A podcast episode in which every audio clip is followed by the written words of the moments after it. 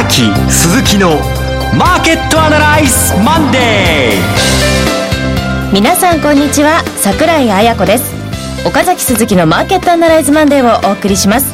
パーソナリティは金融ストラテジストの岡崎良介さん。走ってきました。岡崎です。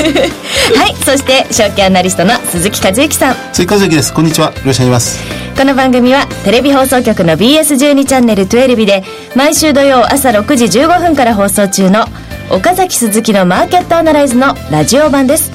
週末の海外マーケット月曜前場の市況や最新情報はもちろんのことテレビ放送では聞けないラジオならではの話など耳寄り情報満載でお届けします。間に合ってよかったです。そうなんです。ちょっとすいません。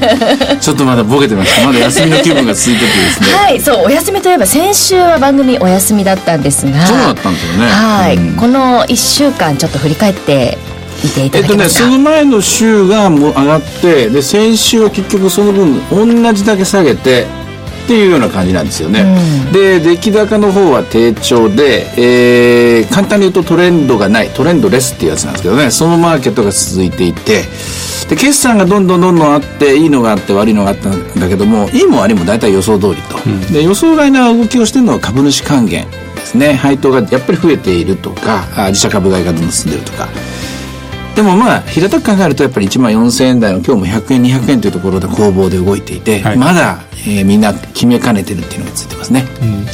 まあ動きとしては弱い動きがまだ続いてるんですが決定打がないというところなんでしょうね、ただアメリカ株はね新高値更新ですからね。ね。うん。この辺のデカップリングっていうやつ、えー、明暗分かれる展開。さてどうなるのかというのが今週のえーテーマですね。はい。それでは番組進めていきましょうこの番組は株三六五の豊か商事の提供でお送りします。今週のストラテジ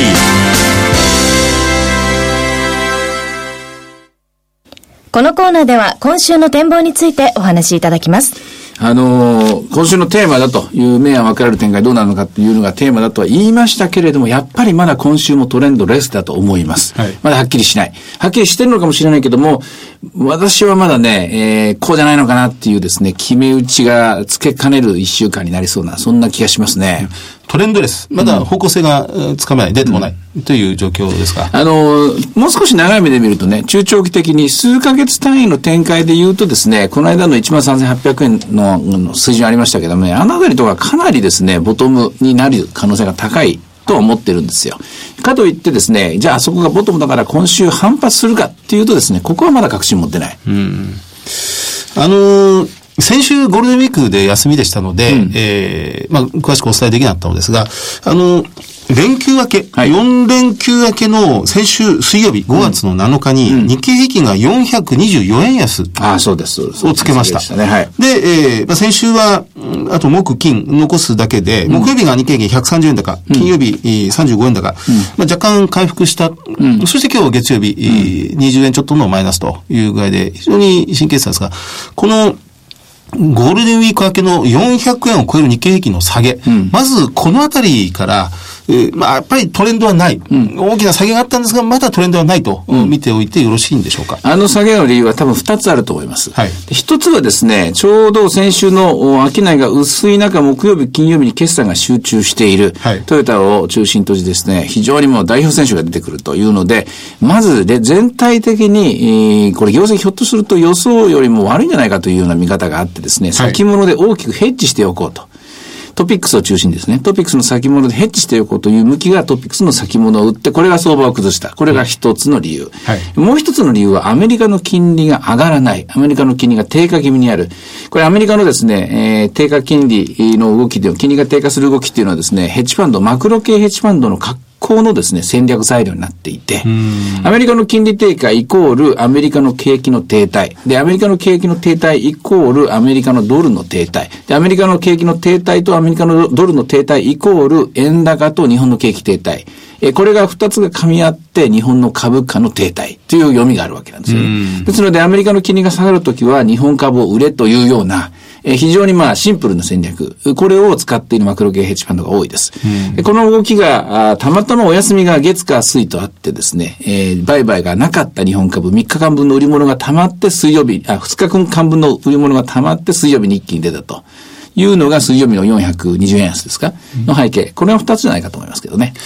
アメリカの株式市場は、まあ、ナスダックまだ少し弱い動き残ってますが、うん、ニューヨークダウ SP500 で高値圏にあると、うん、で、日本株だけが弱いっていうのは、株イコール、あ、アメリカ株イコール日本株ではなくて、アメリカの金利と日本株が今連動して動いてると。なんでアメリカの金利が下がってるかなんですよね。はい、で、これまあ、表面的にアメリカの景気が悪いからだと思われがちなんですけども、うん、下がってるのはアメリカの金利だけじゃないんですよ。アメリカの金利が下がるっていうのは債券が買われるっていう現象なんですけどね、アメリカってね、今全部買われてるんですよ。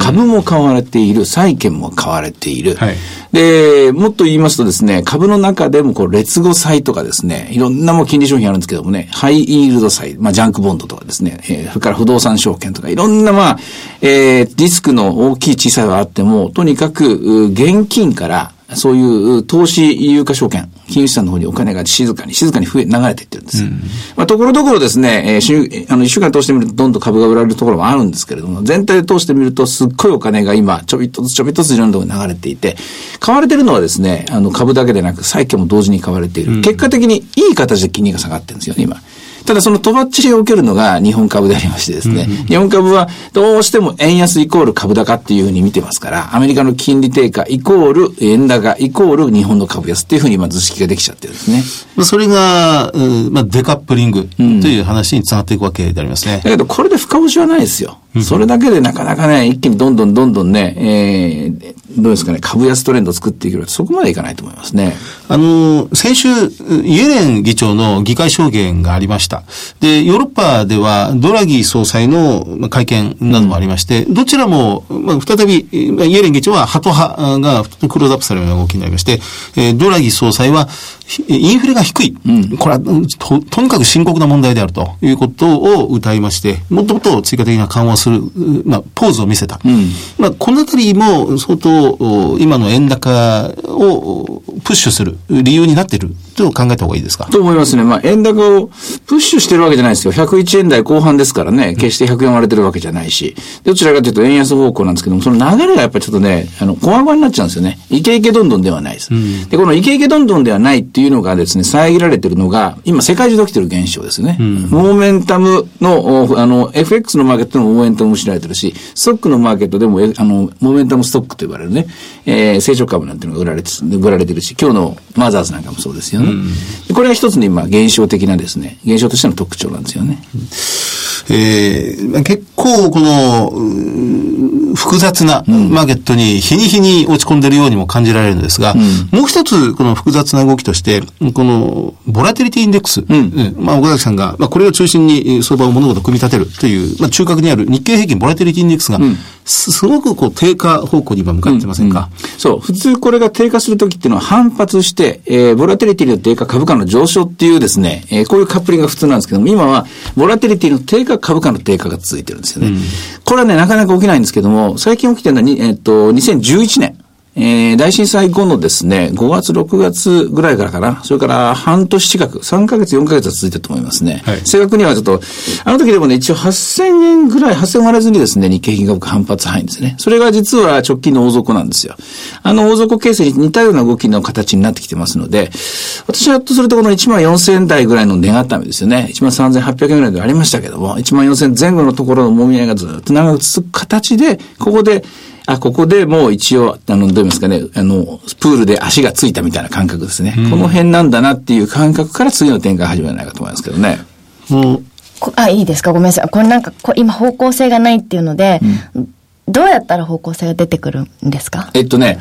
あの、それがあれば、この指標ですとか、この人の発言ですとか、金融政策と言えばいいんですけれども、ええ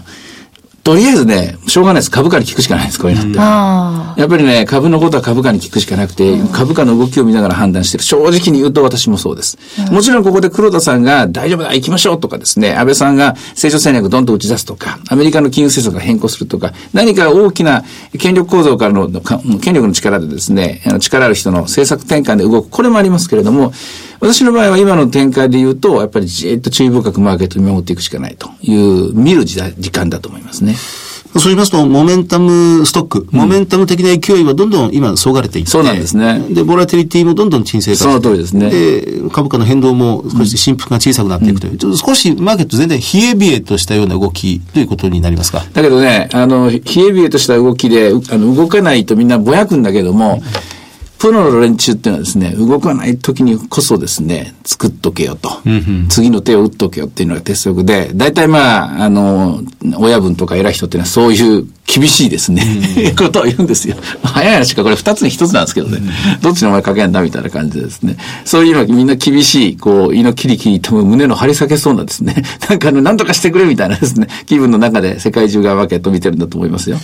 まあ、次の展開に、まあ、移っていく。まあ、上か下かっていう、まあ、大きな問題もあるんですが、次の展開に移っていく、その前段階を今作ってるような状況ですか。でもね、一方で言うともう5月の、今日は12日でしょ。はい。だから、46のもう、もう、もうじきですね、3ヶ月単位でまあ、相場は動きますけれども、半分ぐらい来てるんですよ。で、 Sell in May って言ってみんなすごいビクビクしてるんだけど、もうあと半分、もうじき半分なんですよね。だから結局のところ何事も時間がいつも解決してくれる。時間だけがいつも解決してくれるっていうね、そういうところがあるんですけれども、それを、そういう意味じゃ、ある意味いい形で時間稼ぎできてんじゃないかなって気がしますけどね。なるほど。あの、ま、前後して少し戻ってしまうんですが、この今日のマザーズ指数がかなり大きく下げてます。えー、今日で、えー、17ポイントで680ポイント割り込んでしまいました。うん、であの、マザーズの売買代金上位を見てみますと、上位13位ぐらいまで行って、えー、プラスが5銘柄。で、マイナスが、ですから、えー、7、8銘柄。うんうんうん、まあ、8銘柄ということになりますが、うんうん、プラススも結構多いんですよね。ああ、じゃあ銘柄入れ替え大きいのが出てるんですね、これね。うん。今、あの、確かに、あの、き、あの、年金なんかのファンドマネージャーも総入れ替えの時期なんですよ、今ね。うん。だから今までいいとされてた、あファンドマネージャーが、実はクビになったりとか、新たなファンドマネージャーのとこお金が来たりとかしてますから、うん、そうすると銘柄変わりますからね、うん、それが起きてる可能性ありますよね、これ。なるほど。そうすると、まあ今、銘柄理解とすると、毎年この時期、そういう一方売り、一方で買いという動きが、これから少しずつ鮮明化していくということになるんでしょうかね。うん大丈夫です。だだいぶ喋りましたよ。あ、大丈夫です。じゃあ、そろそろ、もう大丈夫です見るべき指標ですか？指標ですね。はい。ボラティリティは21.09、先週末よりも少し下がりましたね。はい。えー、まあ、日経平均20円安、えー、まあ、ちびちび下がって、リート指数先週しっかりしましたが、えー、まあ、週明け今日は2ポイント安、若干マイナスで来てるというところですね。はい。はい。では、株365いかがでしょうか、えー、こちらの185円で今取引されが起きたところですね。185円から194円売りですね。今日は高値は218年、安値は160円。恐ろしく狭いレンジですね。はい。ということで、いろいろ展望していただきました。今週末には土曜朝6時15分から BS12 チャンネル12で放送の岡崎鈴木のマーケットアナライズもぜひご覧ください。また、Facebook でも随時分析、レポートします。以上、今週のストラテジーでした。岡崎鈴木のマーケットアナライズマンデー。それではここで、株三六五の豊商事からセミナー情報です。二つあります。え、株三六五の豊か商事。えー、豊か商事資産運用セミナー in 横浜。日程が5月17日土曜日、12時30分会場、13時開演です。会場は横浜プラザホテル不要の間。お申し込み連絡先は、豊か商事横浜支店、フリーコール0120-997。0120-997-624です。受付時間は同日祝日を除く9時から20時ということなんですが、これもう今週末ということですよね。えー、タイトルはね、まさに今のマーケットに合わせて、次のまあトレンドを探る株式市場とかね、株式市場次のトレンドはどっちだとかですね。はい、まあ、こういうちょっと中長期的な話と、そして今、今今の話ですよね。この二つを織り込んで、えー、そういう重ね、それを重ねながらですね、お話していきたいと思ってます。これはみんな聞きたいでしょうね。私もね、私も、私も聞いてみたいですよ。誰か足にやってくんないかなとですね。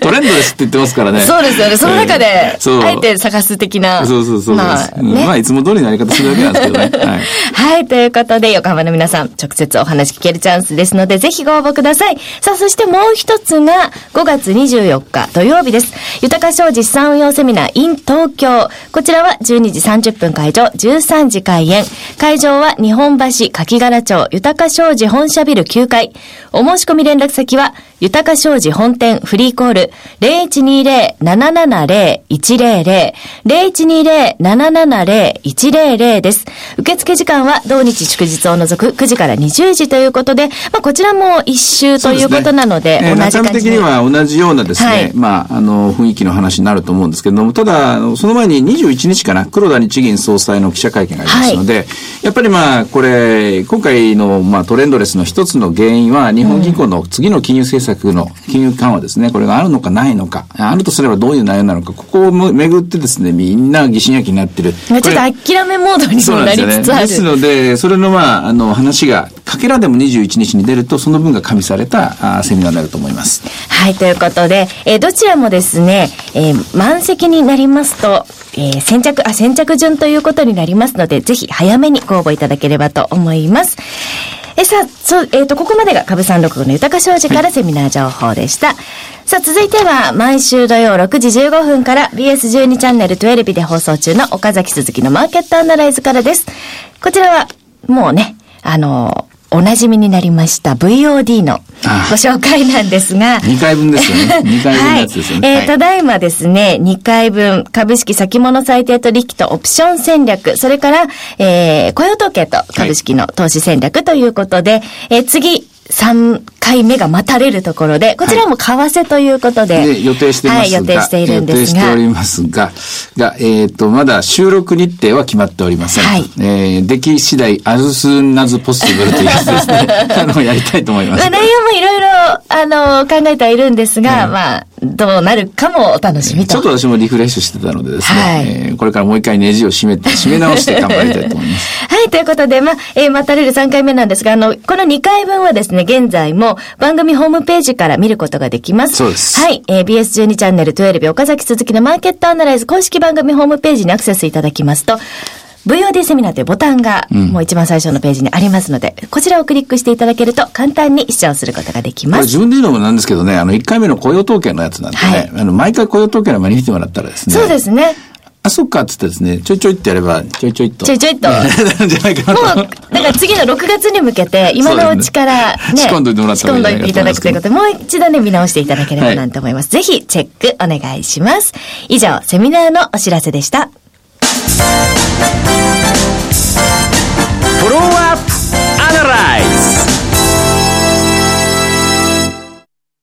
このコーナーでは、先週放送の BS12 チャンネル12日、岡崎鈴木のマーケットアナライズについて、お二人にレビューしてもらいます。これね、視聴者の方からね、お声いただいて、お声をあのかけていただいてたんですけど、すっごい良かった。お、うん鎌田記者。うん、そうそうそうそう。ゲストでしたそうそう。あの、特に九電工の話あったでしょ。はいで九電工っていうと、九州の、九州電力の、まあ、下請けみたいなイメージで持ってるじゃないですか。それが実は、九電向けのビジネスは15%に過ぎなくて、で、太陽光発電をすごくこう手掛けてて、で、今、あちこちでパネルがつあの設置されてる。そこの配電とかの仕事をして、ビジネスがすごく順調に大きくなってるっていう話。あれはとてもいい話だったってね、そういう話を聞きましたね。あの、ラジオ日経の鎌田さん、鎌田記者にゲストでお越しいただいて、あの、これまで発表された決算内容をお一つ一つ、まあ、取材を兼ねて、えー、鎌田さんが調べた内容をお発表してもらったというところでしたね。ともすればね、こういうこう経済番組とかマーケット番組って上滑りになりがちなんですよね。どうしても日経が1万4500円だとか、ボラが22だっていう、その、ちょっと雲の上の話をいつもしてるんですけれども、やっぱりこういう要所要所で決算の時なんかは、知ってる会社の知ってる、でも知ってるんだけれども知らなかったっていうような話とかね、そういう手触りっていうものかな、そういうのが伝えることが、伝えることが大事だと思うんですけども、それが、あの、うまく今回できたかなと思って、ちょっと嬉しかったです。あの、もともとは、鎌田さんは、あの、宮殿校の、今、うまくためになったという、そのお話の宮殿校は、時間が ちょっと余った時のためのネタとして 用意してたんですよ、そうなんですよ。本当そういうもんなんですよね。もっと重要な話としてね、別のことを大事なものからやっていこうって思って、まあ、まだあるかと、じゃあもう一ついきますかって入ったんですけど、ホンダの決算が、まあ、ホンダショックと言われるホンダの決算を分析する。あるいはオリエンタルランドの決算内容を見ていくとか、あるいは、こう、TOTO の今期大幅、えーまあ、業績、下方修正見通しというものをこう分析するというのが、まあ、骨子だったわけですけどね。うん誰ししも想像力っていうのがあるじゃないですか。だから、ホンダのショックとか言っても言っても、ある程度途中まで話は想像できちゃうんですよね。ああ、そうなのかあ、もうこれ以上円安がいかなかったらこうなるのか。だけど、想像力っていうのは視野の中じゃないですか。視野の外にあるものっていうのは、はい、えっていうのがあって、それがまあ、一番最後にポロッときてっていう話ですよね。私、トートが面白くて、リクシルのあの、工場の屋根が壊れたことで、はい、トートに受注が来たのに来すぎてできなかったみたいな。そうです。あの、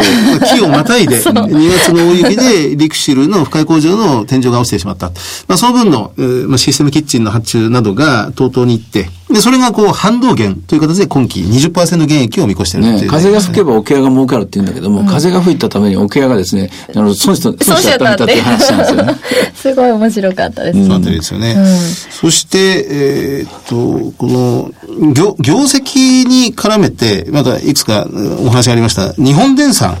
あたりは、これはむしろ良かったんですけどね、うん、えー、売上高、まあ、鎌さんも紹介されてましたが、今期9500億円、うん、で、経常利益15%増益の650億円という立派な数字を出してはいるんですが、長森社長は、まだまだこれでも保守的であると。うん、何が悲願の1兆円だと冗談じゃないと。うん。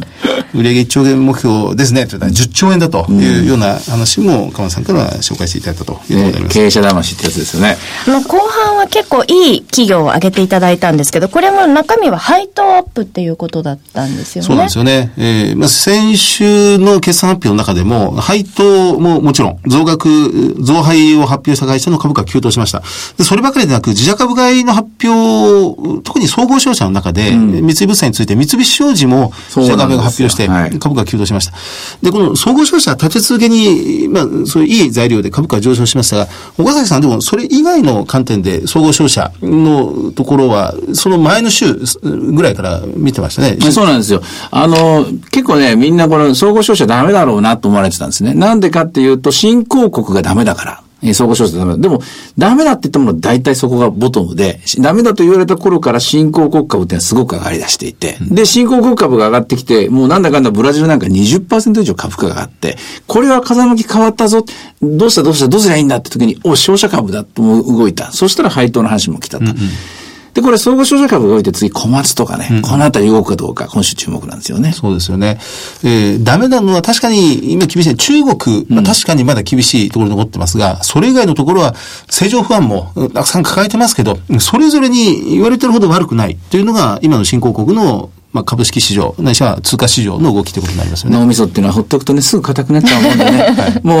もう、この間もそうですよ。もう建設株なんていうのはね、もう東京オリンピックでフィーバーしちゃったから、東京オリンピックの話でね、去年の9月ぐらいに。で、もうあと人件費が上がって、こうあの、資材価格も上がってるからダメだダメだって言ったら、開けてみたらね、みんな最高益更新でね。うん、増額修正のラッシュ。ラッシュでね。はい、で、この4月から急にですね、建設株が来てると、もう本当にもう株式市場っていうのはね、生き物なんで、うん、本当にこう頭固くして考えちゃダメですよっていう。まあ、今回の場合は商社株だったですね。はい。えー、まあ、せん、あ、ごめんなさい。そろそろ、あの、はい、今週の注目ポイントあたりを見ていきたいんですが。はい、決算はそろそろ終わりますね。はい、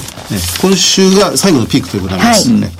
終わったところで、おそらくね、あのトピックスの先物には大きな売りヘッジ、全体で先物の売り物が入っていますから、ここは多分買い戻しが起きると思います。そういう意味では、今週のえー、火曜日ぐらいかな、火曜日、えー、ソニーが水曜日か。じゃあソニーぐらいのとこですかね。この辺りのところで、とりあえずヘッジの買い戻しが起きてもおかしくないかなと、私はそんなふうに思いますね。はい。はい、岡崎鈴木のマーケットアナライズマンデー、そろそろお別れの時間です。ここまでのお話は、岡崎亮介と、鈴木和之と、そして桜井彩子でお送りしました。それでは今日はこの辺で失礼いたします。さよなら。この番組は、株三六五の豊商事の提供でお送りしました。